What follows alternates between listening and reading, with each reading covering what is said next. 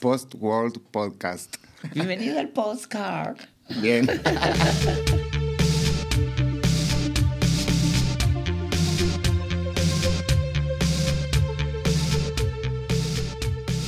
Bienvenidos al Post World Podcast, grabado en el estudio Bunker de Karl Marx Studios, en algún lugar escondido de Berlín.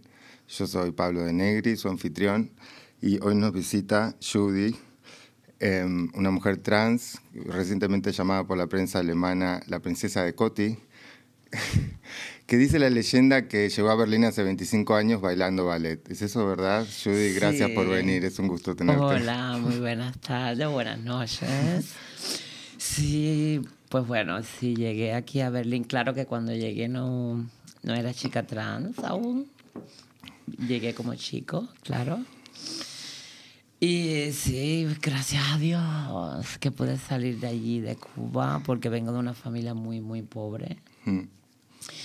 Y le- gracias a Dios que me dio la posibilidad de ser la primera en la familia, de poder seguir sacando a la familia adelante. Y ¿Cómo es eso que llegaste bailando? ¿Bailabas en Cuba? sí, ah, mi historia con el baile fue un poco complicada. Porque todo empezó así como una historia de que en la escuela yo estaba creo que antes de preescolar y llegaron haciendo como una, una audición. Y hay quien quiere bailar ballet. Y yo así toda pequeñita, toda flaquita, digo, ay yo. Claro.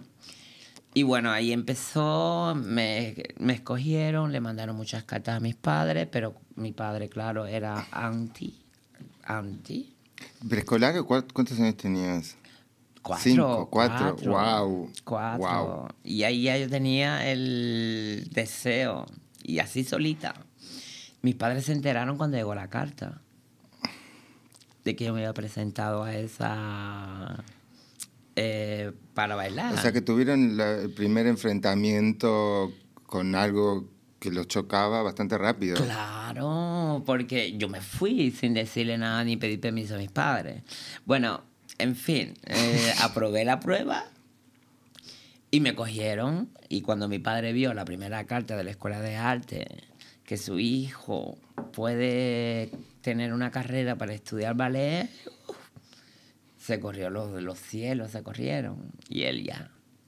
Y bueno, no pude empezar a bailar, que esto, que lo otro, pero eh, yo me crié con mis abuelos.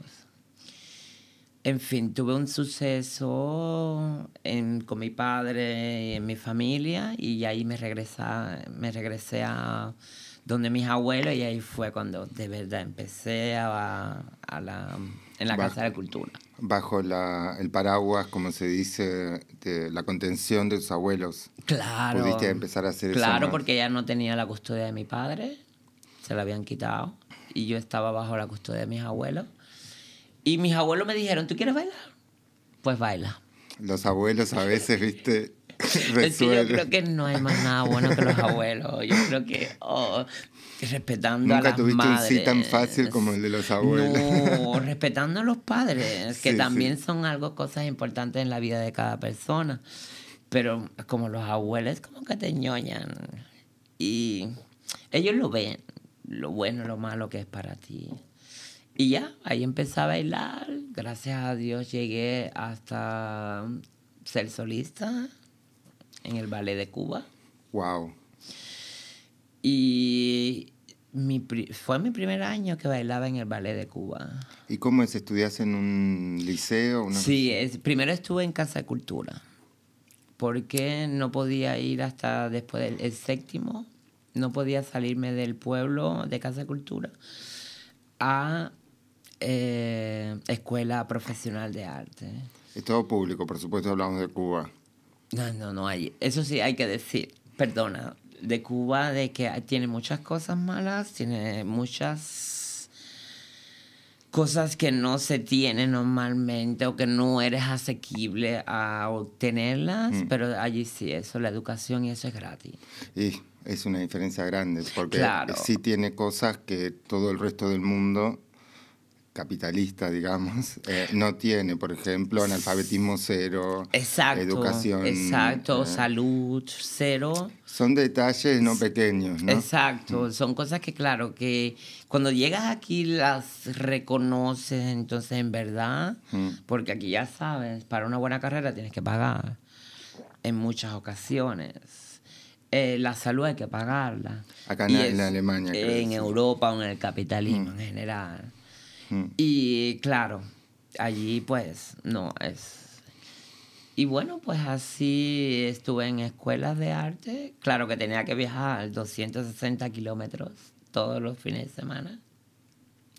O sea, me iba, claro, porque cuando ya estuve en la escuela profesional de arte no estaba cerca de casa. En guagua, como se dice ahí. En guagua no, en camión o en lo Ah. que pasara. Guagua es un lujo, digamos. Guagua era, vamos, hoy, ojalá fuera en guagua.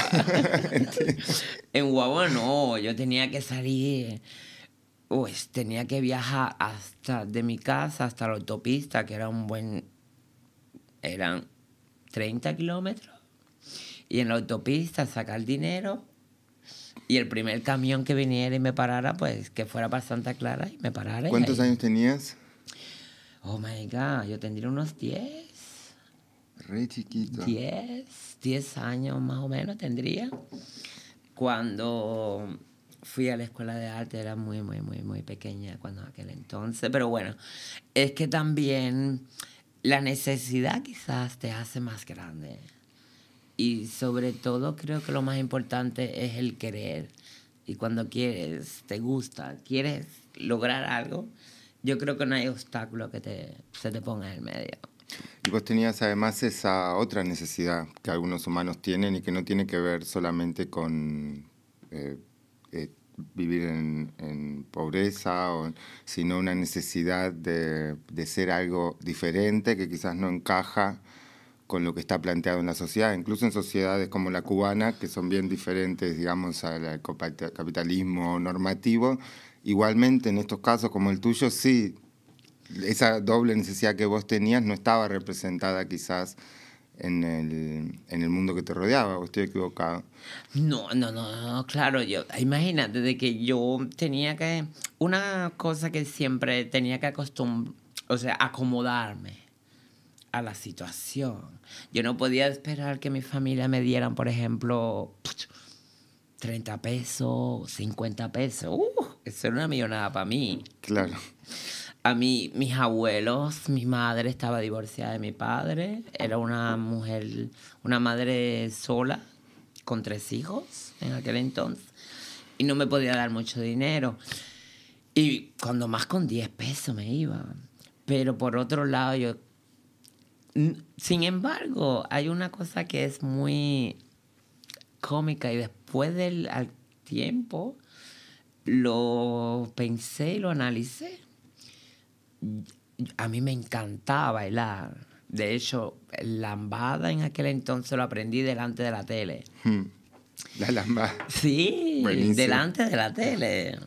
Y yo, Muy retro 80. claro, y entonces eh, me parecía mucho al niñito que bailaba, así, flaquitito. ¿eh? Y todo el mundo me halagaba y esto y lo otro, pero yo lo que quería era bailar, pero nunca, nunca tuve el egoísmo o el ego, no egoísmo, sino el ego de ser una personalidad. Admiraba a Alicia Alonso como bailarina principal del Ballet Nacional de Cuba y en todo el mundo reconocida, pero nunca dije yo quiero ser famosa, yo quiero ser famosa. No, yo solo quería bailar. ¿Y eras nacionalista? ¿Tenías un espíritu nacionalista? ¿O cómo sentías eso em, Yo- con respecto a ser cubana? Sí, yo creo que ya cuando estamos hablando de nacionalismo, Pues yo lo llevaría un poco más. también, ¿no? Sí, yo el nacionalismo yo le llevaría más al mundo capitalista. El nacionalismo yo creo que más se da en el mundo capitalista. Al, bueno, yo viví en un mundo socialista o nací y me crié en un mundo socialista, pero tampoco lo llevaría al mundo socialista. Eh, no. Tú amas tu patria, claro, porque es una ideología que te presentan desde pequeño.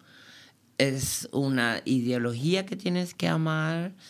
Es una ideología que supuestamente te regala todo, Hmm. que te hace lo que vas a hacer. Que te garantiza lo básico, digamos. Exacto. Pero nacionalista, así como mm, decir, oh, yo me iría, yo qué sé. Hmm. Eh, no sé, es que tampoco. Hmm. a veces le veo un poco absurdo decir, yo soy nacionalista. Y suena un poco fuerte, ¿no? Ya, por eso, me suena Este- más a guerra, a, Sí, a odio. sí. el nacionalismo Mm. al decir, por ejemplo, soy cubana. Pero me resulta muy interesante justamente en el tema este que es un sistema, por definición, no capitalista, porque, por ejemplo, un pensador que yo admiro mucho, Paul Preciado, dice que las categorías de homosexualidad, heterosexualidad, intersexualidad, transexualidad no existirían en un mundo eh, fuera de un sistema colonial capitalista. Y dice que de alguna manera son categorías que tienen esta impronta de controlar los sistemas de producción y de reproducción que eh, para él están muy eh, ligados a la, al, capitalismo. Al Por eso me resulta interesante pensarlo en... Yo, por supuesto, yo respeto todas las ideas de cada cual, igual de Es un que, pensador postmarxista, por supuesto. eh, igual de qué nivel sea, categoría, política, eh, gobierno. Pero yo creo que tampoco, porque suena un poco como que al ser homosexual tiene que ver con algo político, capitalismo o socialismo o liberalismo o lo mismo como siempre. Claro, porque él, él está en contra en, reali- en realidad de toda la categorización ya, de género. ya vale, eso pues me parece muy genial, pero de- por suerte tenemos y hay mucha gente que está detrás que son homosexuales Mm. o hablamos en general del mundo LGTB Mm. Plus Mm. y yo creo que tampoco porque yo vengo del socialismo. Hay mucha gente que vienen de Haití, hay mucha gente que vienen de África, hay mucha gente que vienen de Siria, que está actualmente co- corrompiéndose el mundo. Y a pesar, entonces, ¿qué pasa? Los que, en los países donde hay guerra, no hay homosexuales, porque hay guerra y tienen que ser fuertes y coger las armas. O porque no hay capitalismo, O digamos. porque no hay capitalismo, por ejemplo. Entiendo. No, yo creo de que eh, hay que saber diferenciar y no hay que darle un nombre, en, en este caso, al homosexualismo, al lesbianismo o al transexualismo o a cualquier cosa en ningún sistema, porque nosotros somos personas es exactamente como lo son el resto independientemente de qué política vengamos, de qué país vengamos. El desafío del sistema es, Es una hacia cosa eso. de ser humano. Es que nací así. Por ejemplo, en mi caso, desde pequeña me sentí así. Mi padre me intentó matar porque era muy, muy femenina. Y no depende de eso. Nací en un cuerpo falso Mm. y es lo que llevo, pero no depende. Yo creo que hubiese sido así en Cuba, Mm. aquí en Alemania, en China o en Muy Marte. interesante. O en Marte. Porque La- es una complejidad que ningún sistema, ni no te- capitalista, el ni sistema no te lo hace. eh, Tú sales de tu madre y de tu padre. A lo que salga, pues tienen que estar orgullosos por un lado o por el otro. Los dos. De que hayan tenido, hayan dado un fruto a esta tierra. Pero no porque hayan nacido aquí o ahora en este sistema o en el otro. Se vi- llegamos así sí. por desgracia, hemos tenido que vivir así, pero yo creo que no. No es una definición que a mí me... Pareciera como que siempre el, eh, la fricción está entre subjetividades o vidas personales que son complejas, mucho más complejas de lo que se puede administrar en el tipo de sistema que tenemos, por lo menos. También, yo incluso me atrevería a decir de que hay veces cuando hay comentarios así, de esa manera o algo así, es que algo detrás se esconde. Mm. Y, pero claro, hay que siempre echarle la culpa a otra persona, a otra cosa. Nunca va a venir de sí mismo la culpa. La culpa siempre va a tener algo. Bueno, la, o culpa alguien. es, la culpa es un concepto también bien heteronormativo, católico, ¿no? Es algo que nos metieron Pero adentro. bueno, por eso, pero y que eso te derivó digo- también en la sociedad capitalista. Claro, pero por eso te digo, vendrá de... Pero al final, Sí, es difícil con el, con el tema del lenguaje, de la dominación del sistema del lenguaje, porque uno habita ese lenguaje, ¿no?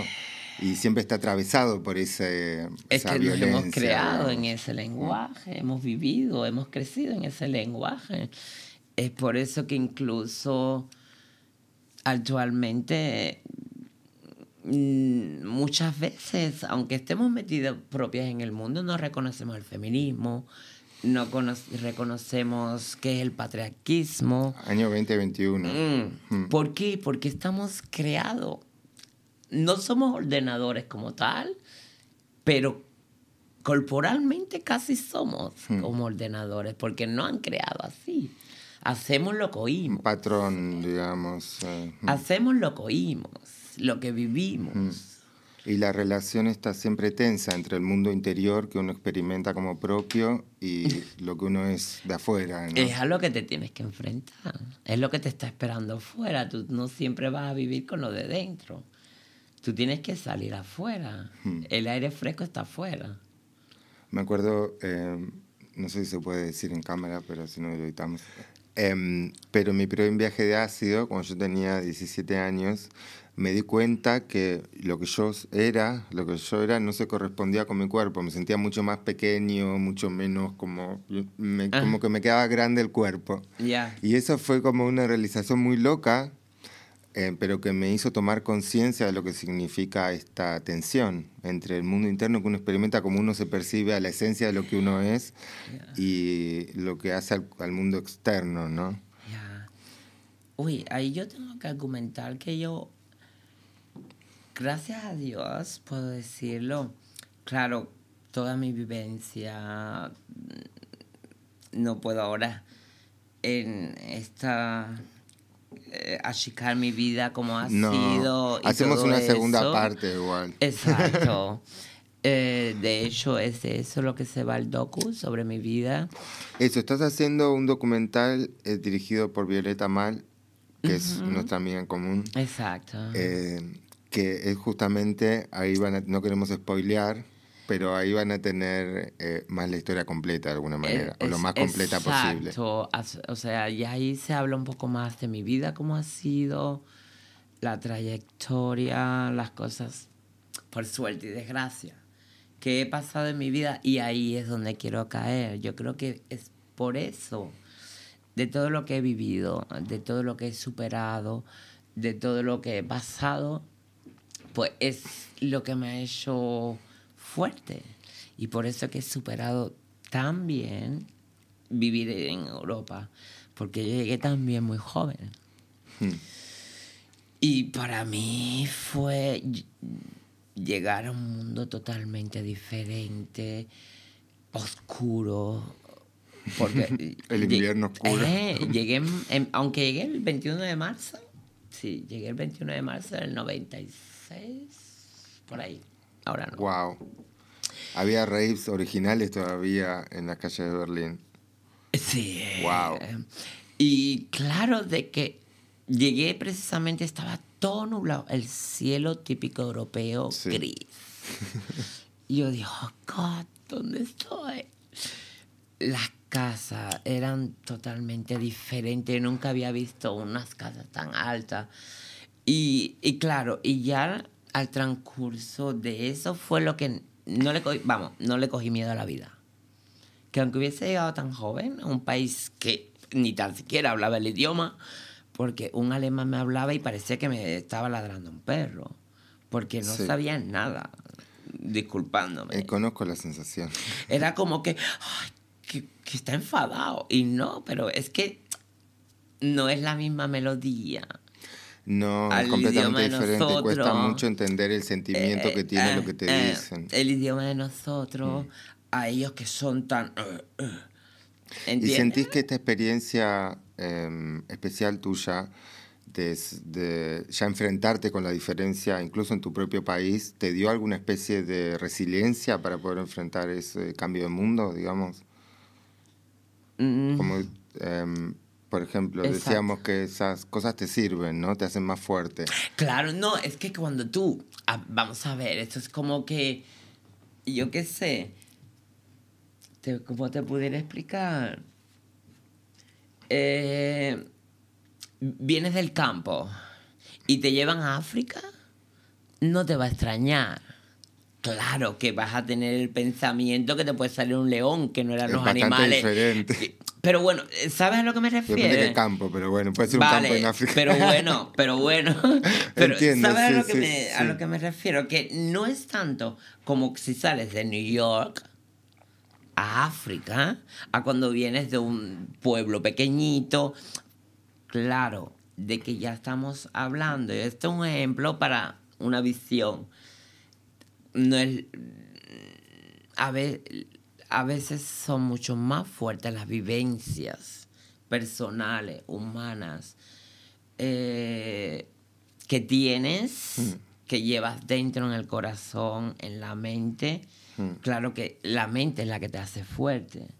Y claro, esas vivencias te hacen mucho más fuerte. Es decir, que por ejemplo, te lo pongo más fácil. Mm. Eh, me duele, o no, no he tenido esa gran experiencia, pero lo hablo por otras que sí la han tenido. Me dolería también que me dijeran en este momento ahora como chica trans, "Ey, eres un hombre. ¿Entiendes? Me dolería. Por más que estás más allá de ese pensamiento, Exacto. digamos. Pero lo que me hace fuerte Eso es lo que queda en vos, Pero lo que me manera. hace fuerte es más, lo que te quiero decir es que eso no me puede derrumbar cuando ya pasé que mi propio padre me intentó matar. O No, sea, claro. ¿qué más fuerte vas a esperar? Que alguien te diga dos palabras no te va, te duele, Mm. pero no te va a derrumbar, porque lo peor ya lo pasé. Es que yo creo que en esa imposición del sistema binario, normativo, patriarcal, lo analices de donde lo analices, me parece que trae intrínseco una violencia y que uno, cuando no encaja exactamente en las categorías, está condenado a vivir una vida atravesada por esas violencias. Y, mm, eh, bueno, la historia de tu padre yo lo sé porque lo vi en otra entrevista. Ujú, Eh, ya. Tiene un giro, ¿no? Eh, que eh, me parece que deja muy en claro justamente de dónde vienen estas tensiones, y es que no, hay, no están los lugares para esas complejidades, incluso hoy, representados en, el, en la cultura y en el mundo que vivimos. ¿no? Ya, pero por otro lado yo también digo de que hay mucha gente que no lo logran, aunque hayan vivido algo así, aún no lo han podido como masticar, no lo han podido digerir. Eh, todavía sienten ese miedo que han tenido siempre. Mm. ¿Entiendes? O sea, yo tampoco quiero expresar de que todas somos así tan fuertes. Que no tenés necesariamente que tener una, una historia de violencia, entiendo, sí, Porque por supuesto. el- habemos personas, personas y personas. Y que eso no tiene nada que ver con la construcción de tu propia identidad. Exacto. Y también una cosa que yo he visto que hay una gran diferencia. En, en estos casos, en Latinoamérica o en países de que viven con ciertos problemas, a, a la gente que vive lo mismo en países que casi lo tienen todo. ¿Cuál es la diferencia? Pues yo creo que, por ejemplo, la diferencia para mí es de que las de allá, las que viven con menos posibilidades, se enfrentan más fuerte porque, porque se quieren hacer más viral, más duras, más grande y representarle al mundo que ellas no son cualquier cosa.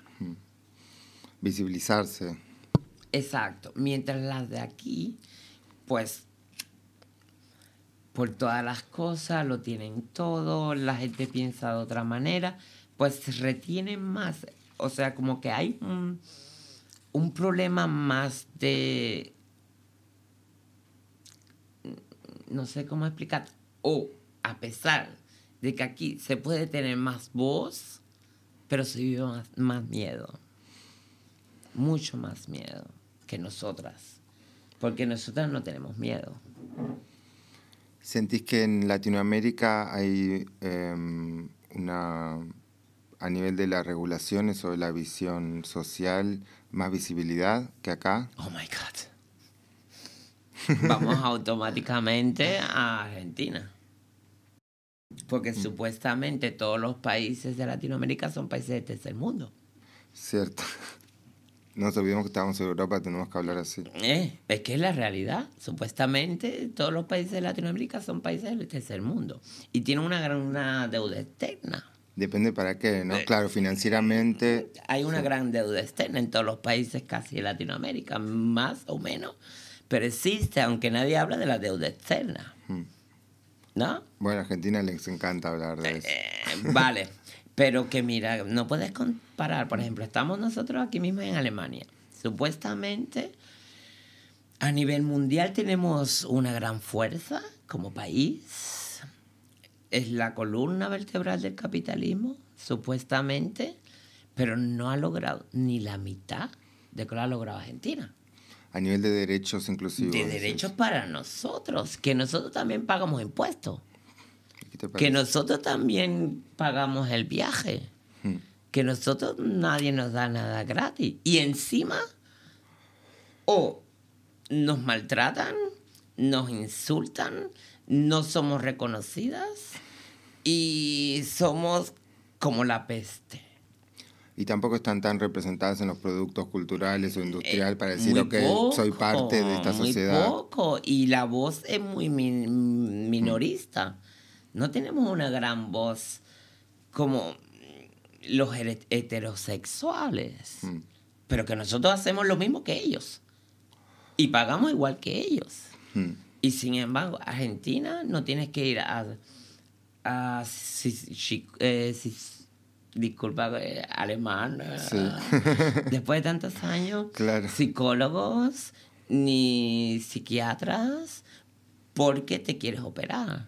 Acá tienen un proceso más metódico, Ay, muy burocrático, que incluye... Yo llevo ya casi nueve años en el proceso, porque terminé con mi familia, toda mi familia la puse bien, están bien, y ya, dije ahora voy para mí y empecé el proceso. Y sé lo que quiero. ¿Hace cuándo, Se ¿hace lo- cuánto empezaste el proceso? Perdón. Ocho nueve años. Empecé todo. ¿Y el proceso dónde empieza para vos? ¿Aquí? Cuando llegaste a Berlín. No, que va, yo Ah. llegué hace mucho antes. 20, claro. Yo llegué mucho antes, yo estuve aquí diez y pico de años, me lesioné, me recuperé, me fui a España. O sea, no tuviste inmediatamente una liberación al pisar el suelo berlinés, digamos. No, tuve No una fue tan liberación. romántico. Tuve, tuve una liberación en el sentido de que cuando me llevaron a la, pri- a la primera discoteca gay, yo dije, ¡wow!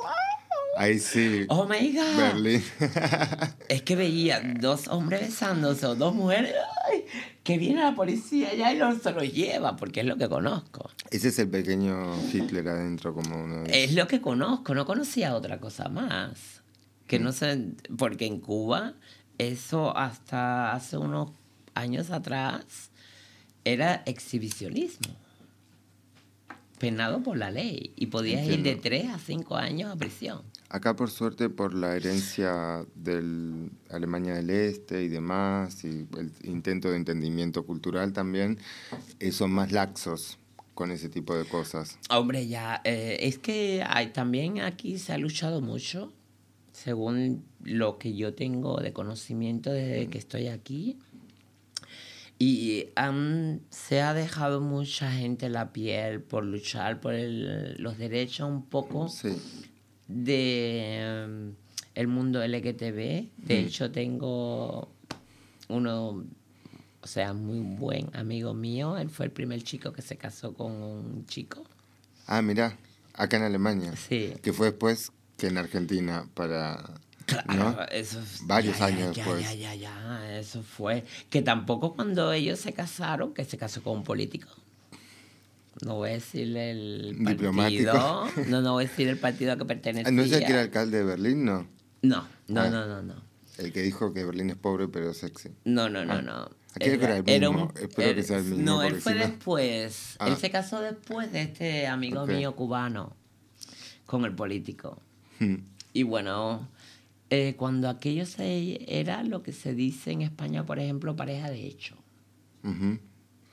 No era como tal matrimonio, o sea, Bueno, el tema del nombre, ¿no? Y cómo el nombre también constringe, por lo menos en la sociedad como está planteada. el nombre título que te deriva los ponen derechos. a tu relación ya, legalmente. claro, pero de ahí tienen los derechos, por ese nombre tienen los derechos, porque cuando aquello eras Claro. pareja de hecho, pero si se moría, no tenías derecho a nada que le perteneciera a él y que te tendría que dar a ti.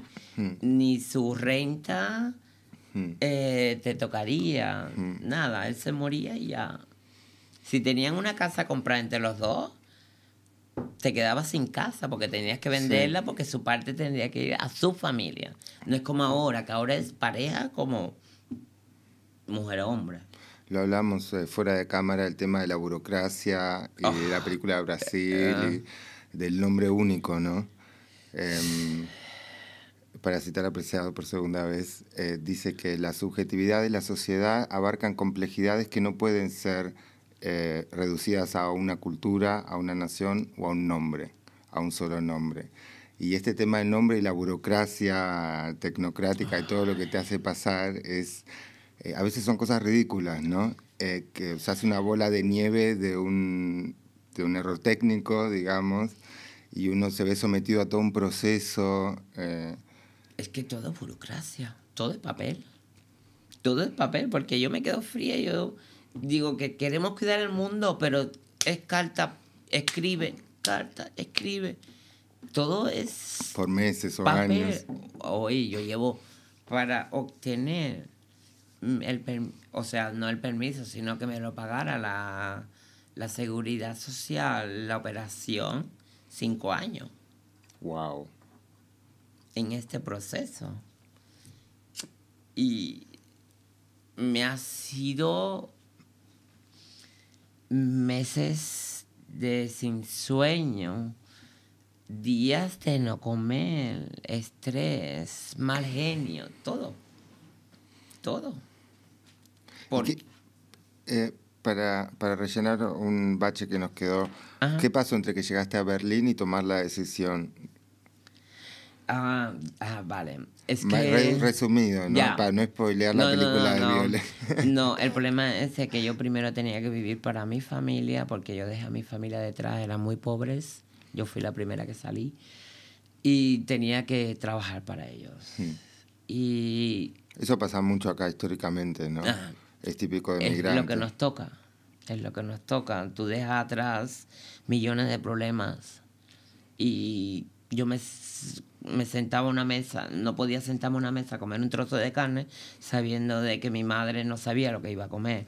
Bueno, en fin, todo ese tiempo, hasta que yo decidí eh, empezar, y por qué lo decidí fue, primero, poner a mi familia bien, ayudar a mi familia. Después vino la etapa que los pude sacar de Cuba a todos.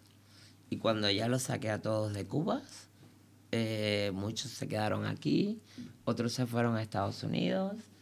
Pero, Tiene mucho de la, de la historia de migrante, ¿no? De la carga eh, ya, de la claro, historia eso migrante. es lo que tienes siempre como inmigrante migrante. y sobre todo si eres la cabeza, la primera persona que sale a flote eres tú y es a quien le toca Hmm. seguir a luchar por la cadena que tienes detrás. Y ya, entonces terminé con mi familia y me senté un día con mi madre y le dije, mamá, ya yo he acabado con todos, todos están donde tienen que estar, todos Estoy tienen las necesidades. Yo ya no me ocupo de nada más, ahora quiero vivir mi vida. Wow, fue- pero tuviste como una carga ética eh, muy fuerte, ¿no? Porque hasta que no sentiste que habías cumplido con esa responsabilidad, que también sabemos que no es el caso siempre, ¿no? Muchos no, no toman esa responsabilidad. Ya, es que yo era como que Digo, hacerte cargo de tu familia algo. y hasta que no Ya, termines ya, de, no, se- de claro, hacer es eso, que- pensar en vos, ¿no? Es que les debía algo, les debía algo. Yo, ya te digo, vengo de una familia muy pobre, mi madre se separó de mi padre muy... Yo era pequeña Mm. y mi madre y yo era la que llevábamos la carga. Y cuando llegué a casa de mis abuelos de nuevo, pues todo el mundo se ocupaba de mí. Y si en casa no había el plato de comida, No, pues no mi abuela me enviaba a casa de mi tía, de mi tío, de un- Mm. aquí, allá. Y entonces, claro, ya a la vez, cuando yo pude. Valerme por sí misma, buscarme la vida yo misma, y al llegar aquí fue como un compromiso. Recién ahí te permitiste pensar del todo. Es que era un mismo. compromiso, les debía Claro, algo. Entiendo. sí, sí. No les podía dejar de estar yo aquí en la No, millonada y ellos allí en la mierda. Les debía algo. Y por eso también di la cara cuando les pude hacer los papeles. Los hice a todos nacionalizados españoles y los traje para acá. O sea, Mm. era como... Como se dice aquí en, en Alemania, Schuldiabas. Mm. Te debo algo. Sí, pero me parece que lo, lo devolviste de una forma muy. em, con mucho swing, digamos. Y me parece que, que de estas situaciones, obviamente, uno se siente recompensado por lo haber logrado devolver, ¿no? Eh, y que este sentirse recompensado te puede dar energías también a veces para tomar pasos que de otra forma eh, no hubieras tenido la seguridad ya. o la confianza de sí, ¿no? Eh, sobre todas las cosas, en lo más, en lo más que me ha recompensado esto es cuando decidí eh, vivir mi sueño, ser lo que yo siempre quise ser, y era ser una mujer. Y sobre todo tener a mi familia de mi parte. Es un, Eso Una tarea de es- Sísifo, como se dice acá. Es algo que es virtualmente imposible, ¿no? Y lograrlo es como, si no, si no te Es da que eso un poco de Todo el mundo no empuje. tiene esa posibilidad aquí. Aquí, no te estoy hablando A veces la vida no te la da allá. la posibilidad No te estoy tampoco. hablando de allá de Latinoamérica. Te estoy hablando de aquí, que los niños han nacido de esta última época con handys, con tablet, con teles super Individualismo. eh, Mm. Y nosotras, que yo, vamos, nací con nada. Tenía dos juguetes. Otro mundo, en muchos Exacto, sentidos. exacto. No es solo el mundo pre-internet y post-internet. Ya, y solo porque eh, te atreves, aquí te digo, de decirle a tu familia, he nacido en el cuerpo falso, ya es como, ¡buah! Wow. eres la peste, vas a arruinar la familia. Y eso es lo que me ha hecho fuerte.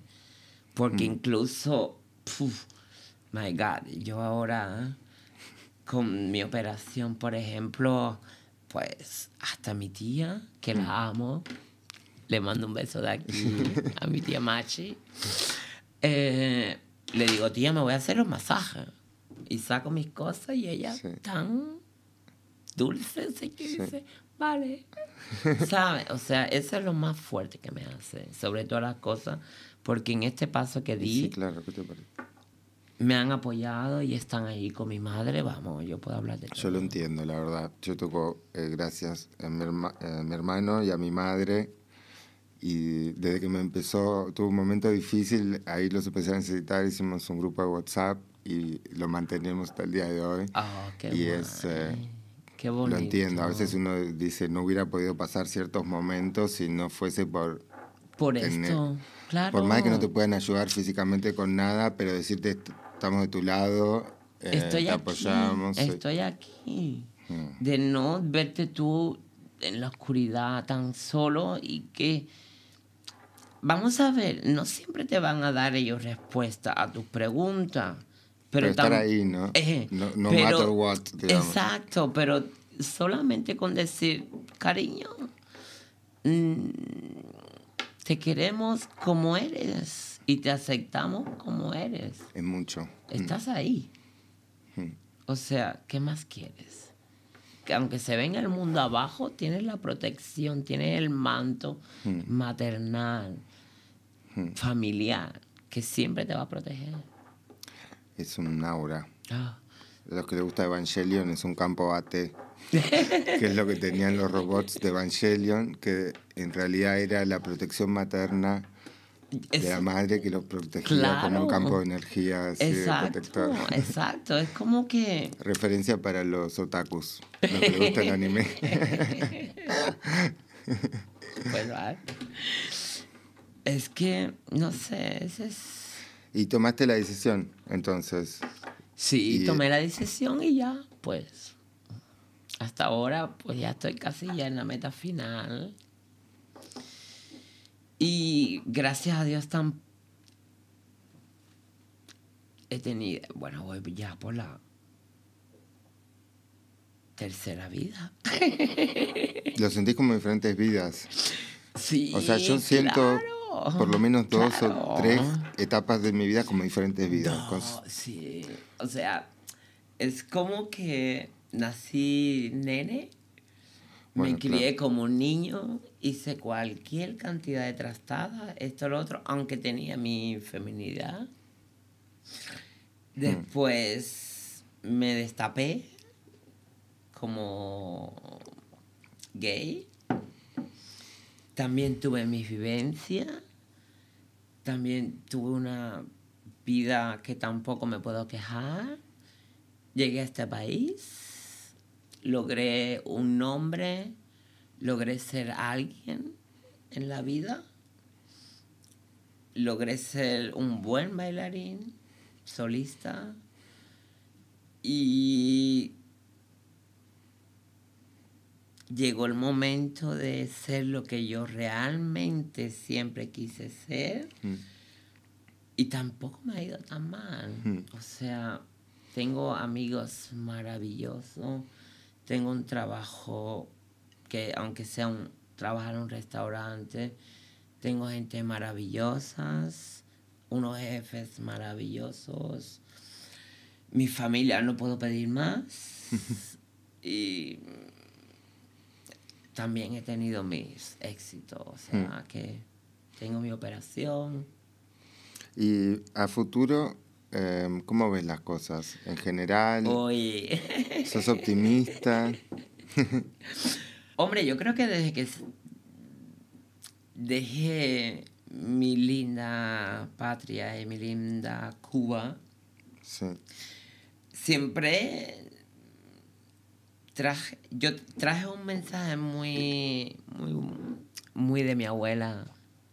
Para atrás ni para coger impulso. Siempre para adelante. Eso es bien, bien eh, centroamericano, caribe, me gusta. Para atrás ni para coger impulso. Siempre para adelante, aunque te extraes. aunque te extraes, pero tú para adelante. Que ya, ya verás lo que te llega. Pero para atrás no. Para atrás es que no se puede ni mirar ya. Me encanta. Porque si vas a vivir con el pasado, Mm, ¿qué sería del futuro? me encanta. Y para hacerte una pregunta rara, una pregunta cyberpunk, porque hablaste de esto de crecer en un mundo sin tecnología y hablaste también de esto de que vivir en el cuerpo de otro es algo incomprensible, eh, sobre todo para los mayores, ¿no? Que uno. Eh, ¿Pensás que hay algún tipo de esperanza en la cultura digital, en esta cosa virtual? ¿Que hay algún tipo de esperanza de que haya, digamos, alguna consecuencia positiva en el sentido de que sea más fácil esto de habitar otros cuerpos? ¿Pensás que puede haber algo de eso? ¿O sos con la tecnología como El problema pesimista? es que estamos hablando de una cosa que también tenemos que tener mucho cuidado. Porque hay que tener mucho cuidado. Porque por una parte puede ser muy buena.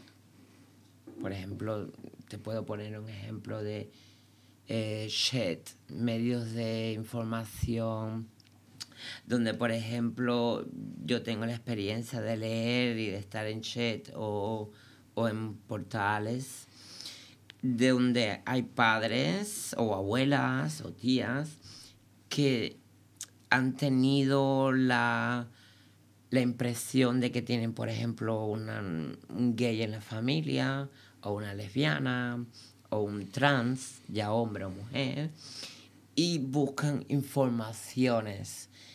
Como acompañamiento. Exacto, exacto. Porque no saben cómo manejar esa situación. Exacto, porque es algo nuevo. Y claro, hoy te da esa posibilidad que te puedes dirigir a los medios de comunicación. Pero eso existe todavía, es increíble. Sí, sí, sí, sí. Hoy más que nunca.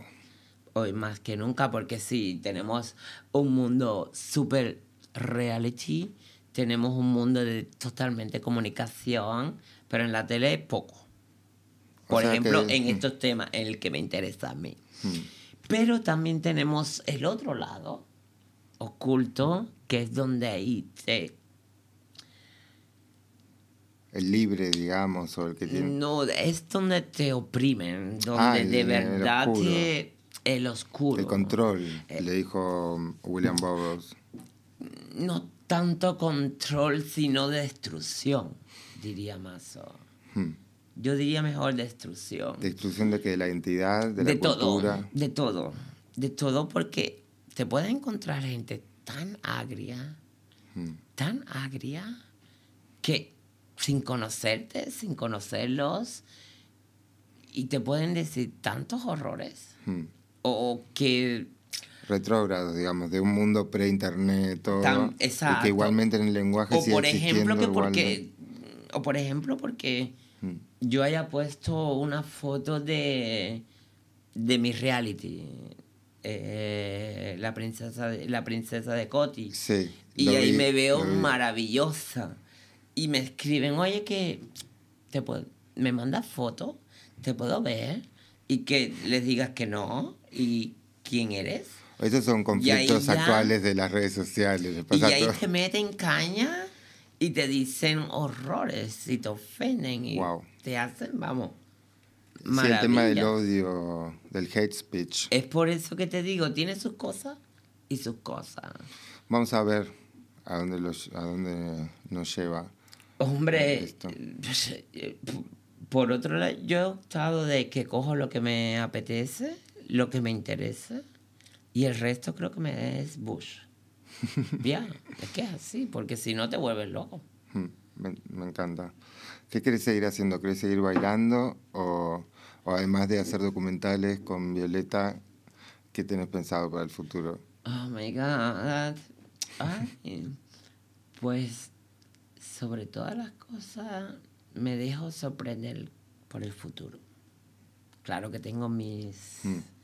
mis cosas, pues claro, por ahora eh, terminar el proyecto con Violeta. En octubre empiezo otro proyecto, pero disculpa, aún no lo sé muy bien, ni tampoco puedo. Ok, no podemos spoilear. Ya. y hay varias cosas por ahí con la tele. Mm. Eh, Estás mucho en la tele últimamente.